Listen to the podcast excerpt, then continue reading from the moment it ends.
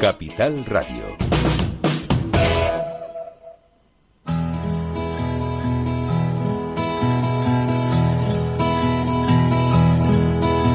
Comienza la caja de Pandora. Al verte sonreír. Al verte sonreír.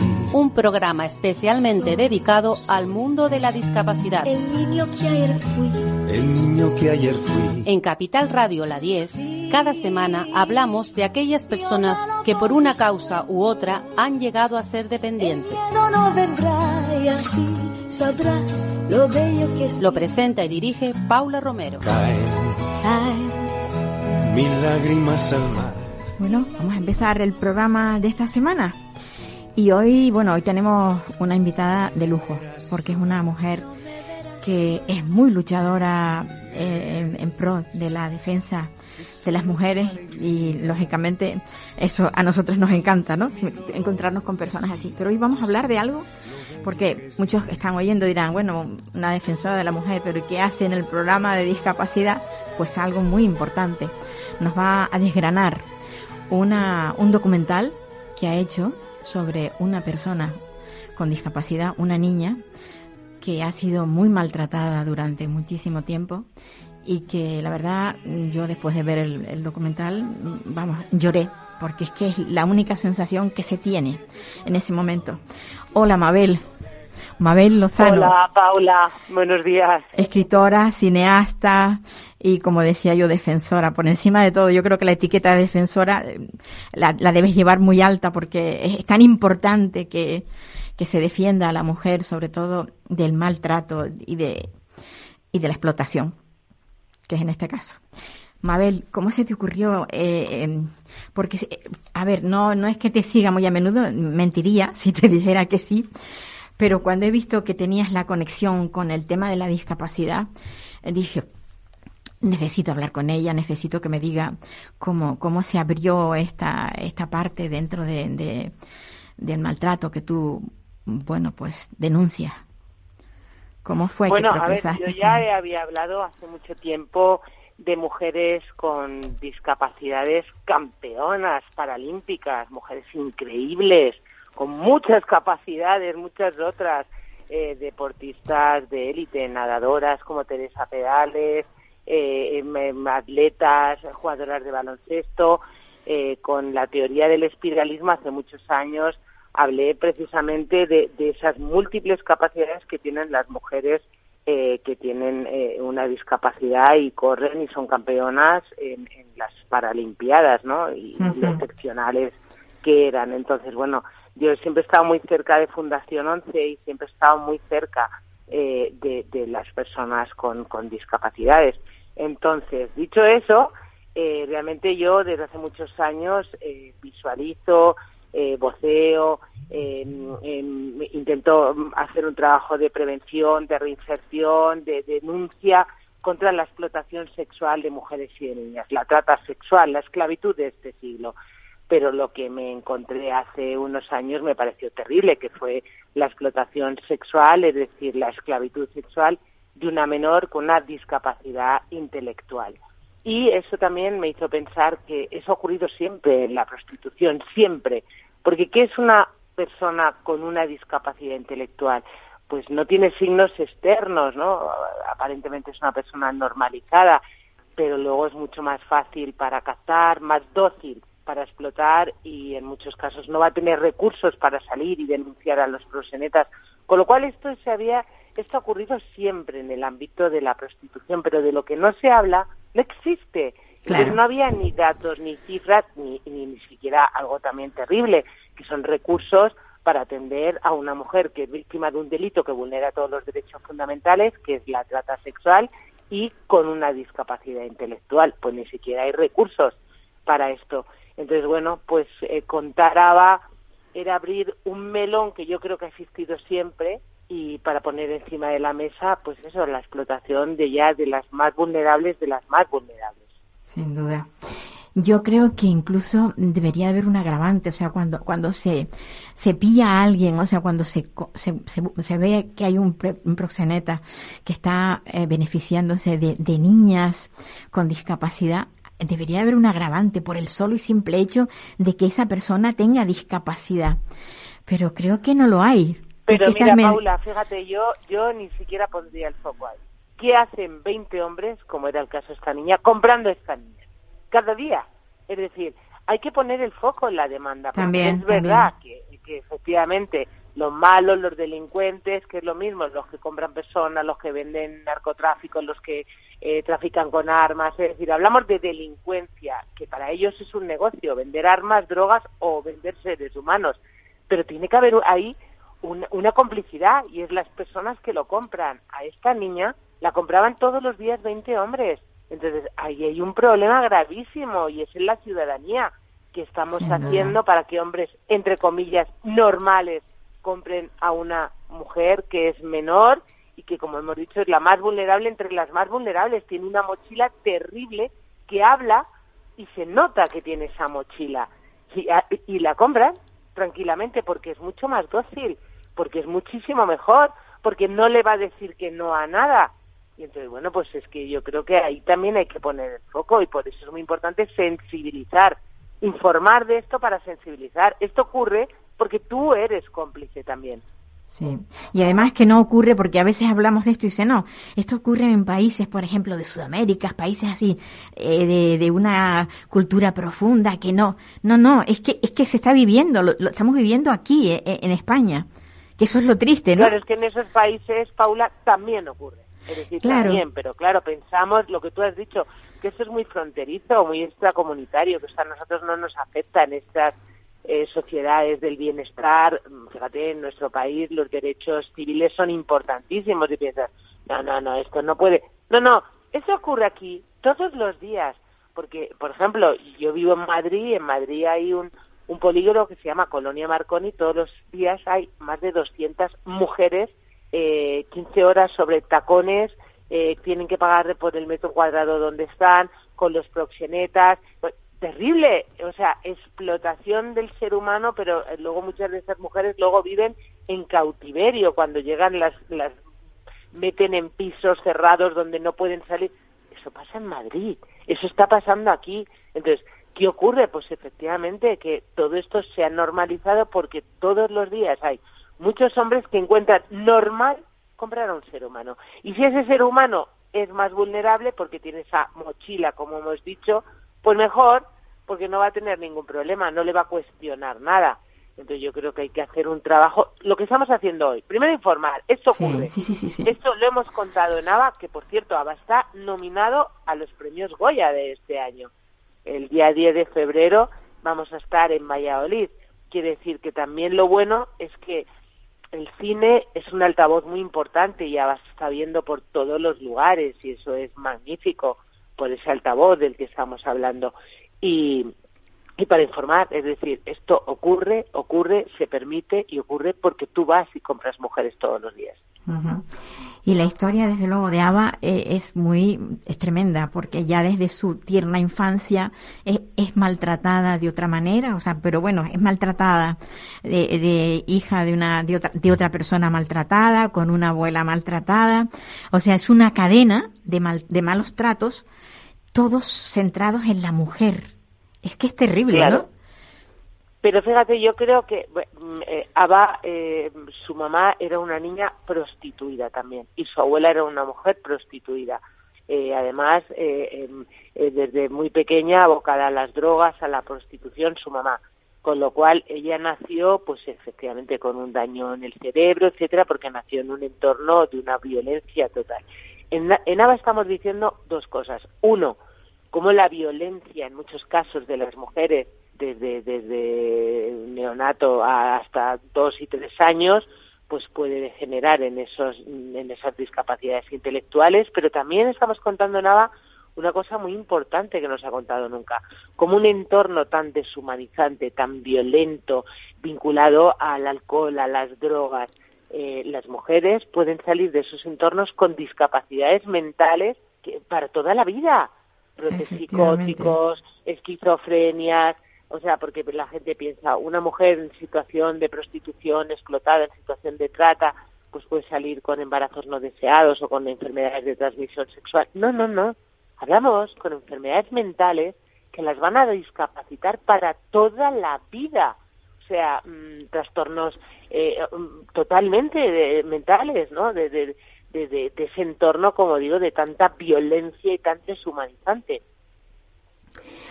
Ahora mismo esta niña eh, fue rescatada, o sea, volviéndonos al, al, al, documental, fue rescatada por una maravillosa mujer que trató de darle una vida nueva y buena, pero, ese, ese problema que llevaba ella de antaño, de cuando nació, la, la fue, mm, digamos, eh, eh, pues de alguna manera condicionando a que cayese en lo que cayó engañada, porque realmente eh, su capacidad intelectual no le permitía discernir, ¿no?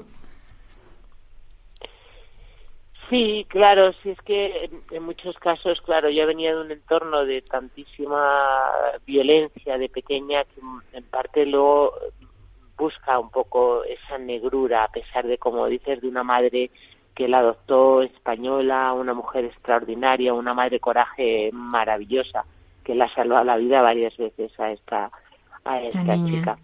El problema es que no pensamos que a veces las eh, las personas van se dirigen por, por, por su vulnerabilidad hacia esos entornos de mafia, de delincuencia y tal, y no, no, no, son esas mafias, esos delincuentes, esos delincuentes, esos proxenetas, los que van a los lugares, los que buscan, los mueven a los lugares, los que buscan para cazar y arrancar de los entornos a esas mujeres, porque muchas veces pensamos, ¿y estas mujeres qué ha pasado? Por su pobreza, por su discapacidad, por su eh, se han visto abocadas a la prostitución. No, no, no.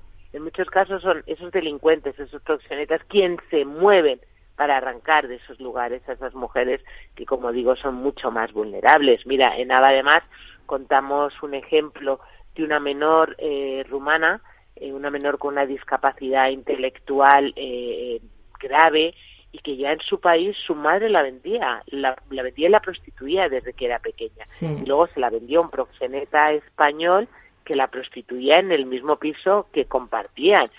Esa chica había desarrollado, desarrollado sentimientos de amor por ese, por ese proxeneta. No la pegaba, la daba pequeñas cantidades de dinero para que se comprara chuches, magdalenas, cosas, y como no la trataba mal, esa, esa niña era incapaz de detectar efectivamente que la explotación y, y, lo que estaba pasando no se hubiera movido nunca. Es un cheque en blanco, lamentablemente. Por eso es importante hablar de este tema también de cara a la prevención, ¿no? Pues sí, la verdad es que es tremendo. Yo cuando, cuando oigo eso, niñas que son captadas, te da tantísima pena es que duele, duele, realmente duele. Yo que soy madre, a mí me, el solo pensamiento de que una de mis tres hijas le pudiera pasar algo de eso, mm, la verdad es que me, vamos, me desgarra el, alma. Y, y que haya tanto, tanto ocultismo y tanta hipocresía luego, porque yo creo que también vivimos en un país, o sea, en, una sociedad muy hipócrita. A veces mm, podemos ver cosas y pasamos de largo, no somos capaces a lo mejor de denunciar. ¿Tú crees que, que si hubiera, mm, estuviera el, el, o sea, el ciudadano estuviera más alerta, eh, ocurrirían tantas cosas? Bueno, yo creo que lo importante es hablar de ello, informar y que, y que, y que todo el mundo lo sepa. Es decir, por eso también te digo que el cine es una gran herramienta de, de transformación social, sin duda pero pero hace falta contarlo. Muchos chavales esto se lo cuentas y piensan que es una película, que es un guion de una película, porque en realidad lo parece para un chaval de 14, 15, 16 años que está consumiendo pornografía, que probablemente el siguiente paso es la prostitución. A, a, los 20, 22 años van a, a la prostitución como parte de su ocio, de su divertimento, no sabe de esto. Por eso hay que decirlo. Entonces hay mucha gente que se pone de perfil esto a mí no me afecta, no va conmigo, yo como no soy vulnerable, mis hijas no van a entrar a ese entorno porque probablemente las tuyas no van a llegar ahí. Yo tengo una hija y está en la universidad y bueno, pues pues es, es difícil, ¿no? Difícil porque bueno, pues se deben dar pues unas ecuaciones que hacen que un ser humano sea muy vulnerable y no solamente es la pobreza, pues la pobreza, la discapacidad, la violencia, eh, entornos desafectivos, las guerras, todo eso.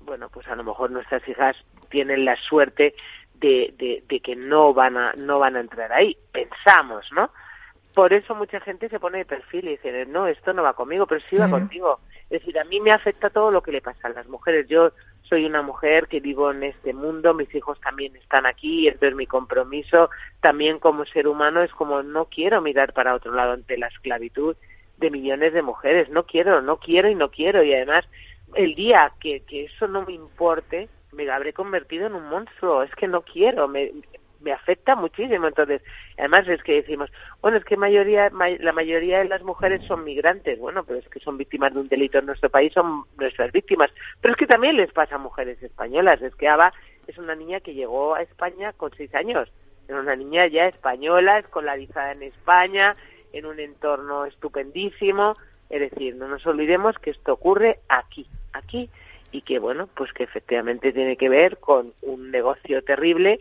y la complicidad con muchos hombres que miran para un lado, para otro lado, personas que se ponen de perfil de bueno, esto no va conmigo, no me afecta y luego una legislación muy laxa y una legislación que permite, por desgracia, que ocurra todo eso. Efectivamente.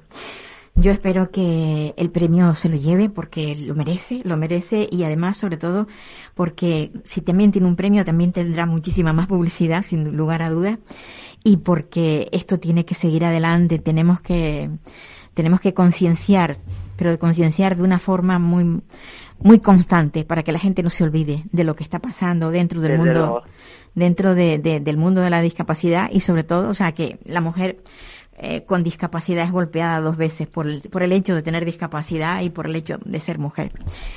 Mabel, muchísimas gracias por darnos, regalarnos estos minutos, pero que sé que estás muy liada, pero ha sido muy importante para nosotros y nuestro programa. Pues un abrazo inmenso, inmenso, inmenso y muy, muy, muy, muy lindo día para todo el mundo. Igualmente. Bueno, pues nos vamos desde Madrid, que estábamos hablando con Mabel Lozano, nos vamos a ir hasta Gran Canaria, porque en Gran Canaria, bueno, eh, están pasando una, serie de cosas que, que nos están molestando muchísimo. Eh, nos molesta a todas las madres que tenemos hijos con discapacidad. Eh, bueno, hubo un caso en el, en, en el en un centro en, en San José de las Longueras, y, y bueno, en la fiscalía, ahora para que para que me lo digan con más con más con más detalle, vamos a hablar con Amparo Tarín. Hola, Amparo. Hola. Hola, Paula. Buenos, días, Paula. Amparo, a ver, pues mira, enfadadísima porque lo que no puede pasar es que, que la fiscalía tome cartas en el asunto y que después sin sin, sin saber cómo ni por qué eh, cierren el caso. Estamos hablando de del famoso caso de San José de las Longueras, donde tú tienes a tu hija, creo. Sí, eh, nada, mi hija lleva ya allí varios años. Mm, como tú sabes y se ha oído en muchos medios, nosotros nosotros hicimos bueno, salimos a la luz con una serie de casos. Todo vino a partir de que a nuestros niños les querían quitar el agua embotellada, siendo que todo el mundo sabe que aquí no se puede beber agua del grifo, en Canarias. En, Gran Canaria, porque allí en Tenerife sí. Sí, en Gran Canaria. Eh, sí, sí, En Gran Canaria, en Gran Canaria, perdón, Paula. Y nada, a partir de ahí, pues nada, recopilamos porque mm, vimos que habían muchas incidencias, accidentes, cosas que, que no entran en lo que debe ser la atención a personas con discapacidad, eh, donde no se están respetando sus derechos, su dignidad y demás. ¿Qué pasa? Que Fiscalía, eh, ellos se pronuncian y dicen que ellos van a abrir un caso, van a abrir el caso y van a, van a investigar. Pues hace unos días nos llega la noticia de que Fiscalía ha archivado el caso siendo que nosotras, vamos, a nosotras nadie nos ha comentado nada, nadie nos ha dicho nada, no nos han pedido pruebas, no se nos ha notificado nada de nada. Y claro, estamos pues muy enfadadas, muy enfadadas porque yo pienso que es una situación grave eh, en la que si se va a investigar se tiene que investigar a fondo, a fondo, no solamente por una parte, sino por todas las partes. Mm, a ver, ¿en qué se basaba porque creo que mm, ha salido publicado, claro, no, no tenéis el, el, el, el, el escrito de, de la Fiscalía, ni muchísimo menos, sino lo que a lo que se ha podido acceder a través de los medios de comunicación, de un periódico, de una, de la prensa escrita, eh, el fiscal, los datos que tenía, de, la información que tenía era de las incidencias que se supone eh, recoge pues una, un libro en, en la propia mm, residencia o en el, en el centro. Y en, claro, eh, si en ese, en ese libro el propio personal nos reseña lo que ha pasado, pues lógicamente no ha pasado nada, ¿o no? Claro. A ver, es que lo que no se escribe no pasa, no. Nosotras no vamos a jugar con la salud ni con accidentes imaginarios de nuestras hijas, eh, con nada de eso. Todo lo que nosotras hemos dicho está reflejado en el cuerpo de nuestras hijas y en papeles porque yo, por ejemplo, a mi hija la he llevado al hospital cada vez que le ha pasado algo. Eh, entonces, porque no conste en las incidencias, pues no sé lo que puede haber pasado ahí. Yo no sé si es que no se ha puesto en la hoja de incidencias, mmm, no lo han visto, mmm, no lo sé, no lo sé. Pero no porque no esté, no ha pasado. A la vez, eh, la señora Mena el otro día también comentó en el Pleno, donde la verdad, claro, ellos están muy contentos eh, porque se archivó el caso, eh, que los trabajadores estaban muy contentos. A ver, eh, la señora Mena dijo que se hacían inspecciones continuamente, siendo que anteriormente ella había dicho que no había, no se hacían, no eran inspecciones, sino visitas. En una visita no van a ver lo que le ha pasado a mi hija en una visita no pueden ver cómo está mi hija. Eh, cada vez que mi hija ha tenido mi hija ha tenido accidentes que no han sido de un día ni de dos. Mi hija ha tenido accidentes como tener un ligamento roto, como tener el menisco roto, el nervio de la otra pierna lesionado, los dientitos rotos. Son cosas eh, que además mm, yo creo que perturban un poco. Un accidente donde le tuvieron que dar 14 puntos en la cabeza, Mm, porque ella diga que no está en el libro de incidencias, no es que no ha pasado. Mi hija lo tiene reflejado en su cuerpo.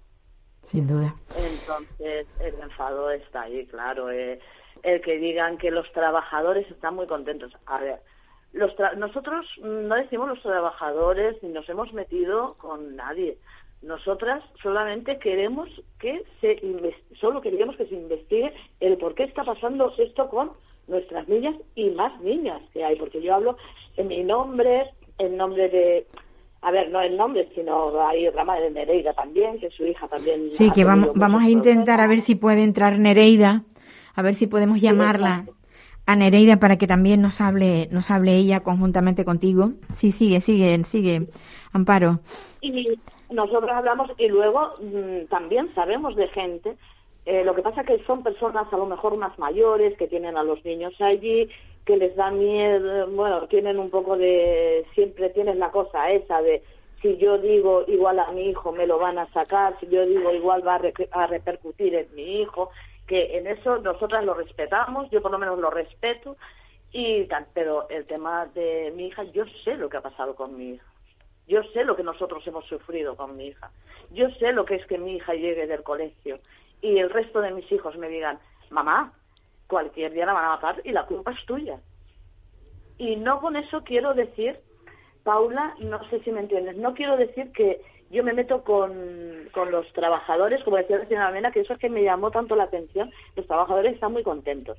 A ver, los trabajadores que por vocación realizan ese trabajo eh, nadie ha dicho nada de ellos, ni nos hemos metido con ellos. Nosotros no sabemos por qué está pasando esto. No sabemos si es que nos están cumpliendo ratios, si es que eh, se están haciendo las, el tema de la administración no se está llevando bien. No sabemos por qué. Por eso queríamos una investigación. Amparo, Amparo, tenemos, tenemos a Nereida, tenemos a Nereida, ah, que espero que nos está escuchando. Eh. Sí. Nereida, hola. Sí, buenos días, Paula bueno, eh, habrás oído que está hablando Amparo Tarín. y, y ella está diciendo el por qué eh, se quiere seguir con la investigación.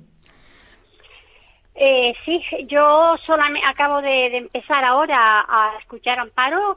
Eh, sé que estaba hablando algo de los trabajadores. Yo quiero decir que en ningún momento se ha dicho que los trabajadores trabajen mal, ni que no se ha hablado tampoco nunca de malos tratos y de indicios criminalistas mucho menos, como insinúa, insinúa el escrito. Eh, evidentemente, el presidente del Cabildo y la, y la consejera de Bienestar Social, pues aplauden, aplauden el, eh, la, la, sentencia o, que se haya archivado. En realidad, es claro, el archivado del caso, sí, sí. Efectivamente, archivado el caso. Bien. Eh, estoy de acuerdo con Amparo. En ningún momento hemos hablado de eso. Yo sé cómo me llega mi hija, Amparo sabe cómo le llega la, de ella y muchos padres saben cómo le llegan los suyos. No hablan porque tienen miedo de esto que ha pasado y tienen miedo de que a sus hijos les pase algo o no les traten bien. Muchísimos, te puedo asegurar yo que he hablado con muchísimos padres y creo que tú también lo sabes, Paula, a la hora de la verdad se echan hacia atrás, por temor, por temor a lo que pueda pasar. Yo no tengo ninguno, no tengo temor. No estoy de acuerdo con la decisión del fiscal. Con nosotras no ha hablado en ningún momento. Él se ha llevado porque no hay ninguna parte. Sí que hay parte. Que los hayan presentado no lo sé. Pero esto me enseña que a partir de ya, cualquier cosa, aunque sea para preguntar qué menú tiene mi hija, será por correo o por burofar. Eso me lleva a esto. Sí, claro, el tener, eh, una prueba para que diga, mire, no, no, esto está aquí y, si ustedes... Efectivamente. y ahora, a partir de ahora, no solo se la pondré al centro, sino al cabildo, al INSS y a quien, a, quien corresponda, a los tres que corresponden. Porque parte sí que hay, otra cosa es que los enseñen. Llamadas telefónicas y visitas, muchísimas, muchísimas. Hasta de que la antigua directora que estaba del grupo 5, no del otro, no, no de la otra empresa. Decir que por qué no le poníamos compresas a la niña. Mi hija sigue llegando a mi casa igual que cuando mm, que cuando salimos en los medios de comunicación. Todos los días la ropa interior llega sucia. De excremento. Ahora, ah, eh, llena de excremento. Ahora me dicen, ahora me llaman. La niña se ha hecho, eh, se ha desecado encima entonces le hemos quitado esa braga. ¿Y si, la, y si se vuelve a defecar, qué es lo que hacemos? ¿Usted viene y le trae ropa? Yo no puedo estar todo el día de tingo al tango. No puedo estar. Y la niña vuelve a repetir, venga porque la niña se ha defecado. Voy, si una persona se defeca encima, el pantalón que tienes puesto del chándal lo manchas. En el de la mía no hay manchas ninguna. Hay señales de que fue al baño, se subió la braga y le llegó hasta la cintura por la parte trasera. Por la parte de adelante de la braga no hay nada. Así se lo hice saber constar el otro día a la directora. ¿Tú crees que aquí se ha desecado alguien y no está el pantalón del chándal manchado? Porque eh, no tiene otra está, cosa. Está, claro que lo que hace es, si la niña va al baño, nadie va a supervisar cómo se limpia. Nadie va a supervisar y la niña se sube la braga con lo que tenga. Porque no sabe. No sabe, y hay que limpiarla. Además que ella te lo dice, ella te llama y te lo dice. Y la niña en mi casa no hace eso. La niña en mi casa no se mancha. La niña en mi casa no hace pi. ¿Por qué viene todos los días del colegio? ¿Qué pasa? Están, están intentando ponerle pañales. Porque ya me dicen que si le ponen compresa, con el trabajo que nos cuesta a que estos niños aprendan al baño. Aprendan el control de finter, que le llaman, ¿no? El control de finter, que aprendan. Sí. al final todo lo que he trabajado durante 35 años que tiene mi hija, en un año voy a tener que ponerle pañales.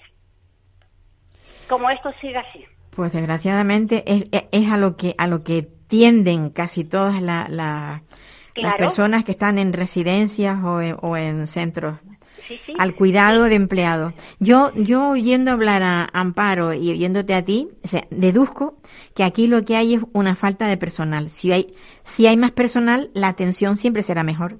Evidentemente. Yo entiendo que la niña pida que la limpien y que la cuidadora en ese momento está atendiendo a otro usuario y no puede ir y que la niña dice, bueno, pues yo me levanto, me subo la braga y adiós, muy buena. Porque no la han atendido. Pero no estoy diciendo que no la han atendido porque no quieran los cuidadores, los trabajadores. Yo creo que todos los que están allí lo hacen bien. Lo hacen bien. Amparo, si, si quieres intervenir, Amparo, que si quieres intervenir estás ahí calladita. Yo, No, nada, tranquila.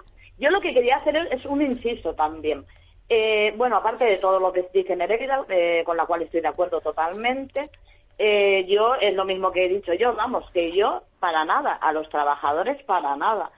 no sé por qué se les nombró en el pleno que si estaban tan contentos y los trabajadores realmente nosotros con ellos nada. Pero también quería, eh, lo que sí que te quería comentar, Paula, que yo creo que hay una gran falta de comunicación. ¿Cómo va a haber en una hoja de incidencias, eh, cómo van a poner que a una niña le ha pasado algo si realmente mi hija viene del cole cojeando y a mí nadie me dice nada? Eh, tengo que llamar, yo llamo. Mira, eh, te ha venido cojeando, ¿qué le ha pasado? Mm, no, no sé, no, no saben. Nadie sabe nada. Nadie sabe nada. Pues esa fue una de las penúltimas veces, ¿no? Y nadie sabía nada. Claro, nosotros directamente nos vamos a, nos vamos a, nos vamos al hospital insular, la llevamos, a ver, se le mira, primero en un primer momento no se le ve, vamos a, no se le ve que tenga ninguna rotura ni nada, vamos a dejarla, vamos a controlarla Dea cada día va peor. Dea tenía el nervio lesionado. Ese nervio, para estar lesionado, ese nervio se había chafado. Fue el nervio de la rodilla. Se había chafado, vamos, lesionado. sí, sí, sí. Eh, a mí nadie me dijo nada de eso. Entonces, claro, supongo que no lo pondrían en ninguna hoja de incidencia, porque si no me lo dicen a mí, ¿cómo lo van a poner en una hoja de incidencia? Claro, claro. Esas cosas son las que nosotras queremos que se aclaren también. Porque mi hija viene con una, con una moradura, un brazo todo morado? Que yo no sé si viste las fotos, las fotos salieron. Sí, sí, la, recuerdo haberlas visto, sí. sí. Y yo llamo al centro y me dicen que sí, que la niña tiene un pequeño hematoma, un pequeño hematoma, un pequeño hematoma que le cogía todo el brazo. Eh, claro, vuelta otra vez, vuelta a urgencias, a ver qué ha podido pasar a la niña, qué tal. Y esas cosas supongo que no están puestas en el libro de incidencias, pero porque es que a mí tampoco me las, me las dicen. Me doy cuenta cuando mi hija llega a casa. claro, que viene, viene ya lesionada, viene lesionada y es cuando tú, si además tu hija no habla, pues peor todavía. Es que mi hija no habla nada, Bea no habla nada. Y ahí es donde está el problema. Eh, luego, eh, la última vez eh, se me llama que mi hija ha tenido, que mi hija estaba trasteando, bueno, yo aún exactamente no sé cómo fue, no sé si fue que estaba trasteando con una silla, no sé si fue, se cayó de cara, que es cuando le pasó el tema de los dientes, y yo en ese momento tenía dificultad para acercarme al centro, estaba desesperada, claro, buscando para ver cómo ir, le digo que por favor llamen al, al 112, lleven a DEA al centro, lleven a DEA al, hospital, insular, porque ella estaba sangrando por su boquita, además no sabíamos exactamente, tenían los dientes, la cara, tú sabes que nos coge todo el casco de la cabeza. Y me dicen que no, que ese no es el protocolo, ellos continúan con que no era el protocolo, y al final me la mandan en taxi a un centro de salud. Claro, en el 112 no consta lo que le pasó a mi hija ese día yo sí que lo tengo porque yo la llevé al hospital insular. Entonces, esa es una de las cosas por las que eh, nosotros, mm, nosotras nos pusimos súper contentas cuando Fiscalía tiró para adelante, dijo que iba a investigar, dijo que iba a ver lo que pasaba, y ahora, sin ni siquiera preguntarnos, decirnos cómo, por qué, tienen alguna prueba de esto, que las tenemos, se archive el caso. Es lo que no entendemos y eso es lo que me deja, pues, la, te desmoraliza, te desmoraliza porque ya no por nosotros, sino por la dignidad de nuestros hijos y el respeto que se les debe de tener. Sin duda. Nereida, tú, tú tienes pensado eh, seguir adelante, ¿no? Me has dicho que, que vas a tratar de que de que esto se aclare. o sea, lo único que queréis es que se aclaren las cosas. Yo quiero que se aclare, yo quiero que el fiscal hable conmigo.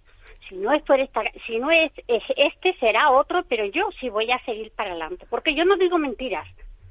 Yo no estoy diciendo mentira, Aparo no está diciendo mentira. Mira, ahora mismo yo tengo entendido que para poner a tu hija a dieta te lo tienen que consultar a ti. Sí. Vale. Pues me entero de que a los niños les están pesando la comida en el centro. Hablo con la directora, se lo pregunto abiertamente, me he enterado de esto. Sí, tenemos una dietista, porque ahí, pero los niños están recibiendo todos sus minerales, sus vitaminas, ah, todo está bien. Bueno, me mandas por correo, por favor, el menú de los niños, por lo menos la de la mía. Y me dices qué dietista tienen. Todavía lo estoy esperando. Eh, mm, yo no sé lo que le están dando. Y además le dije, digo, para saber lo que comí al mediodía, para yo saber lo que le dar por la noche. Claro, claro. Es lo lógico, lo lógico. Efectivamente. Todavía estoy esperando. Yo, desde que llegó esta empresa, a mí no se me ha mandado ningún Ninguno. Ninguno. a mí tampoco. Hay una falta de comunicación increíble para lo que ellos quieren, claro, para lo que ellos desean. Entonces, eh, creo que me lo tienen que aclarar, si la ponen a dieta, si no la ponen, qué come, qué es lo que no come. Lo único que me avisan es que mi niña se, se ha hecho sus necesidades encima y que vaya a buscarla porque tiene la braga limpia, la otra que llevo, y que después se vuelve a hacer, que es lo que hacemos. O sea, tú manda bragas, manda bragas, y nosotros estamos aquí, que nos pides el caca, vale, háztelo encima que ya hay bragas, vale, pues luego te lo haremos. Pero no culpa a los trabajadores, culpa a la empresa. Sin duda, sin duda. Bueno, y, y quien y, y, por último, quien tiene toda la responsabilidad mayor, que es el que paga, es el cabildo. El cabildo, sí. Claro. El cabildo. Daba, a mí me dio vergüenza, yo sentí vergüenza ajena, y no sé si con esto me estoy metiendo en problemas, de escuchar el otro día al presidente del cabildo y a la señora Mena. Sentí vergüenza ajena. Ahí no se acordaron porque ellos han visto y el fiscal ha visto de cómo llegaba a la rodilla de mi hija, de cómo estaban la ropa íntima de mi hija. Ha visto los golpes que tenía la de Amparo.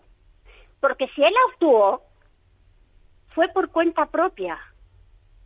eso, eso, es lo, eso es lo que sorprende es lo que me sorprende. Sí, sí, sorprende que él actuara por sí, sin que nadie le, o sea, sin que los padres fueran a él para que, para que, bueno, efectivamente.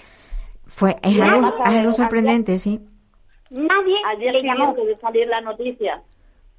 Nadie, era actuó cuando vio la noticia y vio en la página web de la cadena SER cómo estaban los niños. En este caso, las niñas. Él actuó por eso. Él actúa por eso y luego dice que no hay delito, que no pasa nada, que, que no, que eh, eso está muy bien, que tu hija llegue con los dientes partidos, que tu hija llegue con la cabeza con no sé cuántos puntos, que te lo podrá decir mejor Amparo que yo, que fue la niña de ella, etcétera, etcétera, etcétera. Etcétera, etcétera, Entonces, ¿para qué actuar? Mira, a mí me gustaría decir una cosa que probablemente mm, suene muy fuerte, pero si cualquiera de esas personas que están accidentadas constantemente, estuviera viviendo en su domicilio y entrase por urgencias y vieran que va de continuo con una fractura, con una... Al final interviene, efectivamente, hubiera intervenido ya los servicios sociales ¿eh? y le hubiesen quitado la custodia a sus padres, porque eso es lo que pasa. Si, todas estas cosas pasan, eh, a ver, que yo tengo un caso que entró por urgencia 31 veces, con una de las, una de las veces con un síncope, y que a esto nadie le importa. Yo llevo a mi hija directamente con un síncope a, uno, a un hospital y automáticamente interviene la justicia. Porque, inmediatamente llaman a los, a, los trabajadores, a los trabajadores sociales. Por eso es algo que yo no, yo no puedo entender. O sea, yo no entiendo qué, qué poder tienen la, los que gestionan las residencias y los centros, qué poder tienen para que todo esto quede pues en agua de borraja, por así decirlo. no solo son los Cádiz, todos los, la mayoría de los centros, no voy a decir todos, la mayoría de los centros que gestiona el Cabildo Insular de Gran Canaria en Gran Canaria tienen el mismo problema. Puede ser de la tercera edad o los Cádiz. Por eso te decía que yo sentí vergüenza ajena cuando vi aplaudir a la señora Mena, a esos pobres trabajadores, esos pobres trabajadores, las madres que tenían miedo, los otros, eh, agradeciendo la lámpara, que no hace nada, sino bailarle el agua a quien se la tienen que bailar, los tres Cádiz. Y además lo digo públicamente. Esos padres que tenían miedo de mandar a sus hijos al centro. Sí, señora Mena, tienen miedo de mandar a sus hijos al centro, tienen miedo de denunciar y que en el centro no se trate bien a sus hijos. Se lo digo yo, Nereida Hernández, por si usted quiere hablar conmigo, que sentí vergüenza ajena de su actuación del otro día. Por cierto, decía que habían habido 15 inspecciones en ese tiempo. El día 27 de, de octubre hubo un pleno en el que fuimos y hablamos. Allí reconoció la señora Mena que no eran, no eran 15 eh, inspecciones, fueron visitas. Pero en cuanto se dio la vuelta a la tortilla... Se convirtieron, se convirtieron en, en, inspecciones. De nuevo se ha convertido en 15 inspecciones. ¿En qué quedamos, señora Mena? ¿En qué quedamos? ¿Miente usted mentimos nosotras? Porque usted, este día, y está grabado en el pleno del Cabildo del 27 de octubre, donde usted reconoció que habían dicho que eran 15 inspecciones y, se, y, comentó que, habían sido 15 visitas. Y ahora vuelven a ser 15 inspecciones. ¿Quién está de hecho, Sí, Amparo. De hecho, perdón que te, perdón que te corte Nereida, de hecho se dijeron que no habían que no habían inspectores. Eh, por eso no se podían hacer las inspecciones. Entonces, de repente han, aparecido los inspectores, y se están haciendo las inspecciones.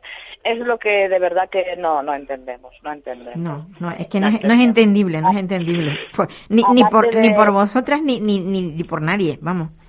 Pues yo he sentido vergüenza ajena de escuchar, lo repito por segunda o tercera vez, de escuchar a la señora Mena y al presidente del Cabildo de Gran Canaria. Pues la verdad. Segunda o tercera, me avergüenza tener ese presidente y esa señora gestora de asuntos sociales. Y ahora pues que me caiga lo que me caiga, que aquí estoy. Pues es no, no, a ver, tú estás diciendo, tú estás diciendo lo que sientes, estás sintiendo que no no te representan y está claro, no te representan porque porque tus hijos, tu hija no está en las condiciones que debería de estar. Mi hija no llega a casa en las condiciones higiénicas que tenía que Efectivamente. ¿Mm? Y, y, la, y la hija de, de esta de, de, Amparo, pues fíjate, la cantidad de, de problemas más fuertes que ha tenido. Y el día que me siente contigo y te, te enseñe mensajes de otros padres, Paula, si ahora alucinas, no verás después lo que te va a pasar.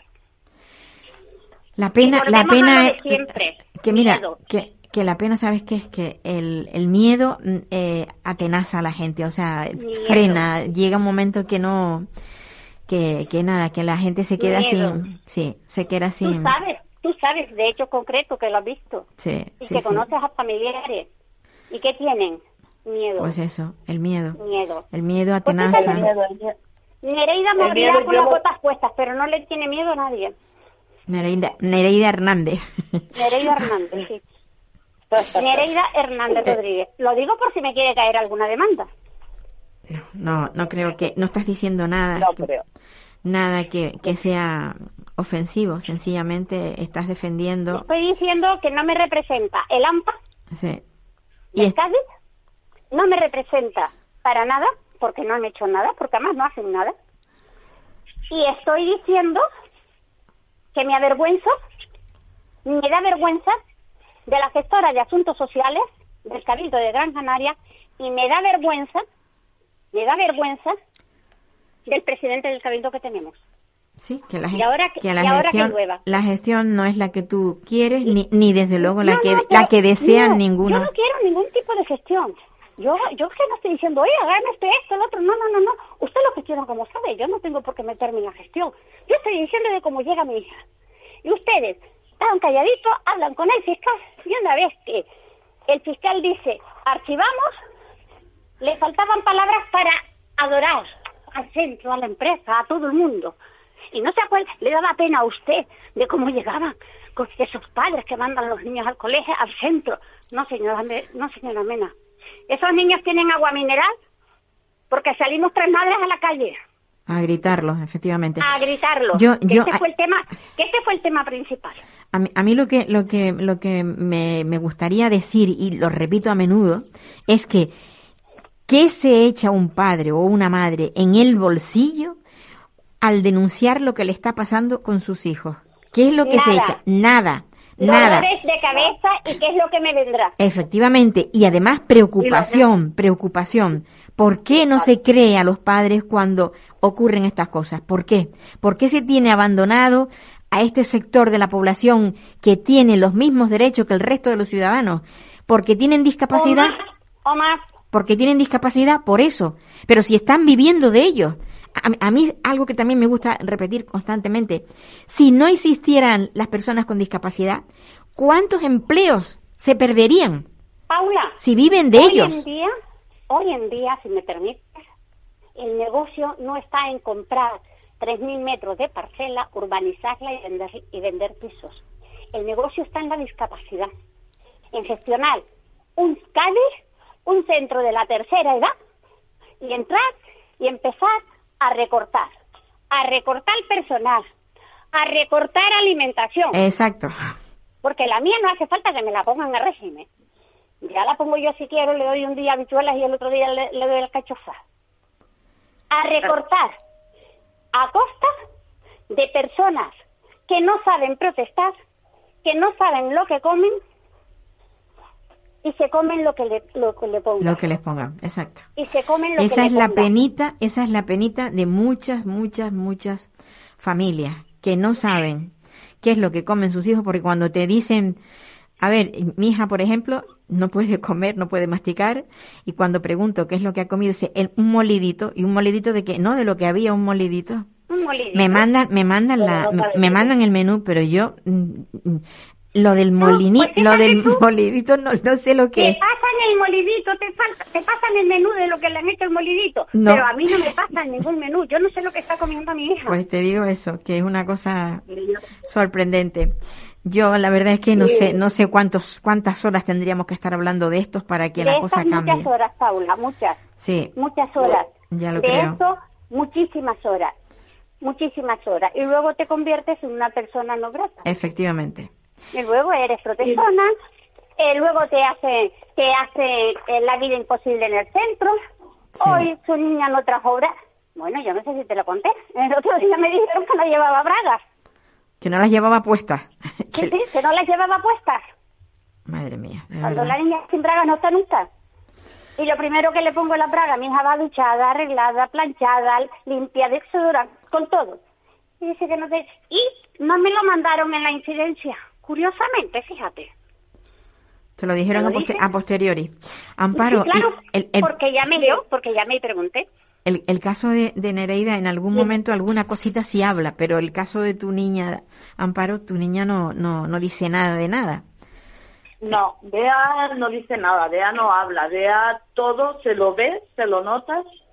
Y yo también te quería recalcar una cosa. A ver, y, lo adivina, y lo adivina, muchas veces adivinando qué es lo que le ha pasado. Claro, no, no, tienes que adivinar o porque le has visto las marcas o porque ves que la niña viene que no está bien y entonces te pones a mirarla y es complicado, con DEA es complicado. Pero eh, yo quería recalcar una cosa, eh, por ejemplo, el tema de DEA, que no es como, a ver, Mamen te habla, te dice algunas cosas. DEA no es el único centro que ha ido, DEA ha ido a más centros, DEA ha estado yendo a San Juan de Dios, te los nombro porque fue a San Juan de Dios, DEA estuvo en Peñeta Rocha, en Castellón y en Virgen de la Esperanza en Chester. Con DEA nunca, jamás a mí me han oído protestar, porque nunca le ha pasado nada, o sea, es que ha podido tener accidentes leves, cosas leves y se me han comunicado. Nunca he dicho nada. Si ahora la situación ha llegado a este extremo es porque no se comunican las cosas, por eso eh, yo te digo, Paula, es el enfado, ¿no? Y el enfado y, que no te digan que tengas tú que averiguar qué le ha pasado a tu hija, si tu hija se ha dado un golpe, si tu hija lleva, eh, a mí se me ha llegado a decir se me llegó a decir, mi hija tiene ataques epilépticos, ataques epilépticos durmiendo. Pues a mí se me llegó a decir, porque en tres meses se le tuvieron que hacer dos tags de cabeza, porque se había caído. Se me decía que era que a mi hija le daban ataques y se caía. Yo la primera vez aún lo dudé. Dice, puede, no sé, no le dan ataques despierta, pero puede ser que le haya pasado. Pero cuando antes de tres meses le vuelve a pasar, donde dejé la misma situación. No, que le ha dado un ataque y se ha caído otra vez y se ha dado un golpe en la cabeza, un golpe en la cabeza que llevaba un boño que vamos, que directamente las dos veces le tuvieron que hacer un tac. Eh, son cosas que ya se salen de lo normal, se salen de lo normal.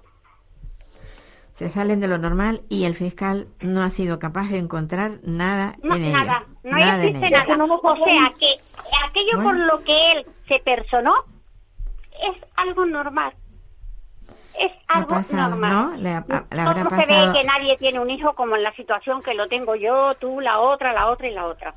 Pues sí, yo creo que, que, sería distinto, que sería distinto. Yo siempre digo que si cada político, por ejemplo, tuviera en su vida una persona con discapacidad, efectivamente, verías tú cómo tendrían, las cosas. Tendrían algo que, que, que, hace mucha falta, la empatía.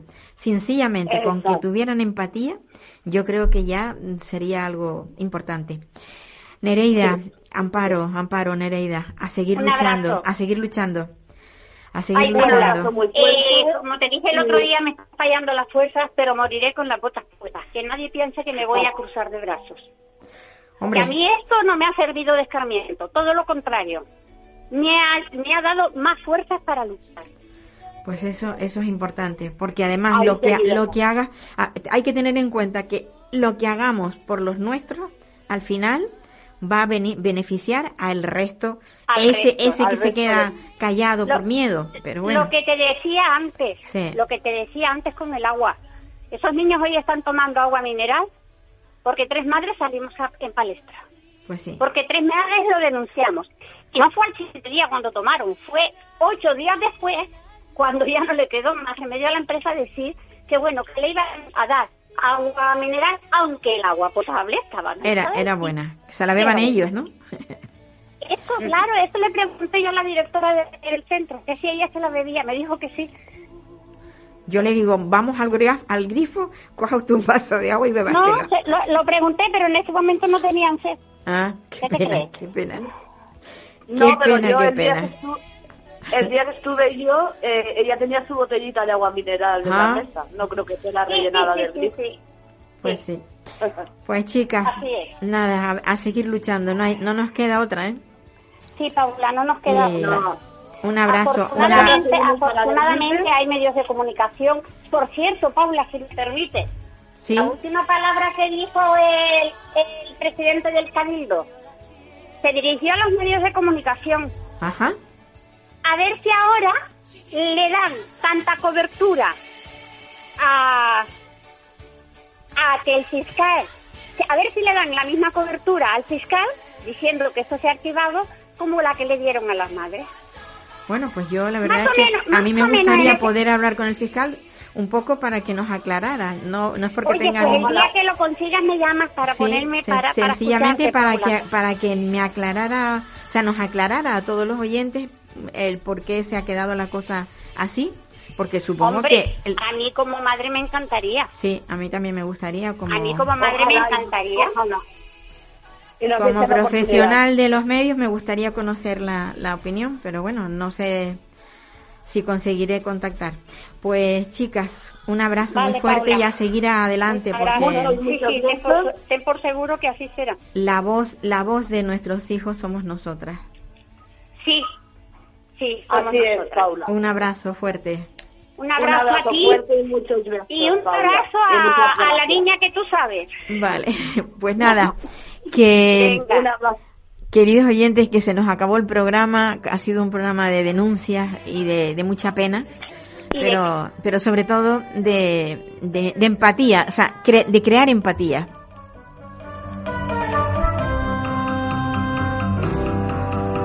Adiós me voy, olvídense nadie.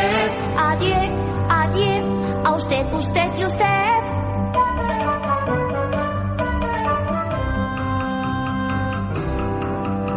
Adiós, Me voy el señor. Me voy si hoy por fin pruebo el champán. ¿Puedo? No.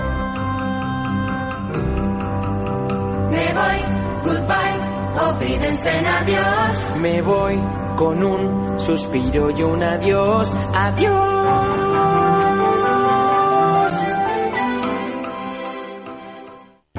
Para personas inquietas, Capital Radio.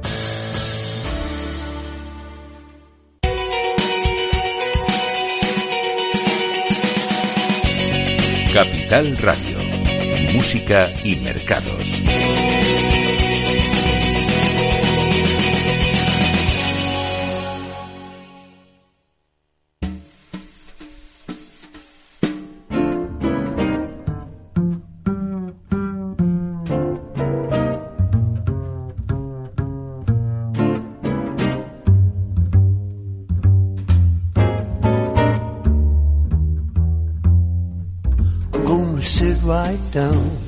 And write myself a letter and make believe it came from you. I'm gonna write words oh so sweet. They're gonna knock me off of my feet. A lot of kisses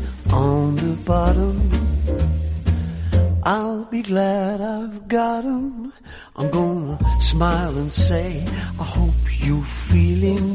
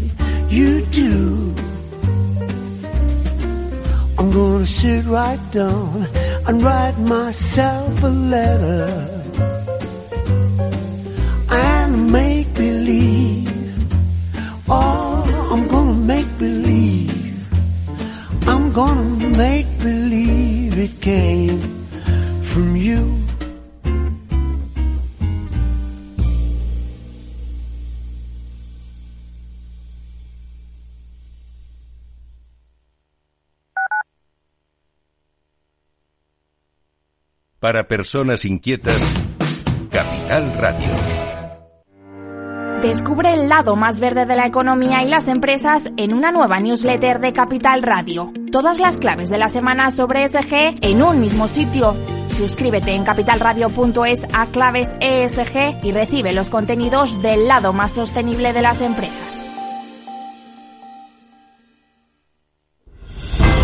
Si quieres estabilidad en el empleo, poder conciliar tu vida laboral y asegurarte una pensión para cuando te jubiles, debes escuchar Empleo Público. Todo lo relativo a las oposiciones, convocatorias, consejos para preparar las pruebas y la opinión de expertos de las administraciones públicas y de la formación. Los miércoles a la una y media de la tarde en Capital Radio tienes una cita con Empleo Público, con José Joaquín Flechoso. El 28 de octubre de 2021 hubo un acontecimiento que lo cambiaría todo. Metaverse. The metaverse. The metaverse. The metaverse. Metaverse. The metaverse.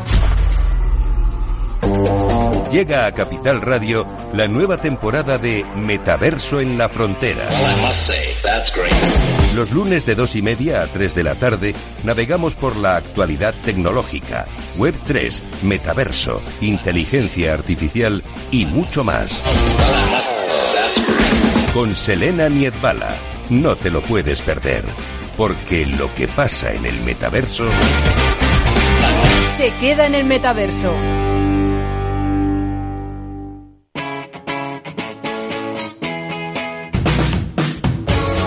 Capital Radio. Despierta la economía.